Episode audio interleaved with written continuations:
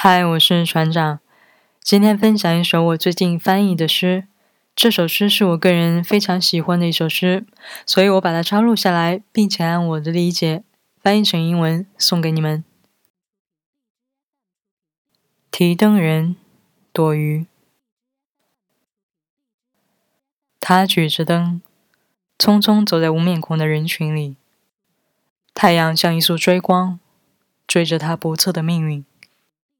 当所有人都看到光明时，他却只能看到黑暗；当所有人都替他捏把汗时，他却在日落之前被一把拽进黑暗里。The Man with a Lamp The man with a lamp, shuttling in the midst of faithless, eternal rhythm of the sun, haunting his heart in faintness.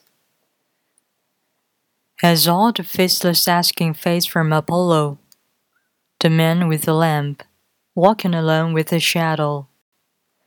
As all the faceless are immune to the coming darkness, the man with the lamp, his face has been ripped off.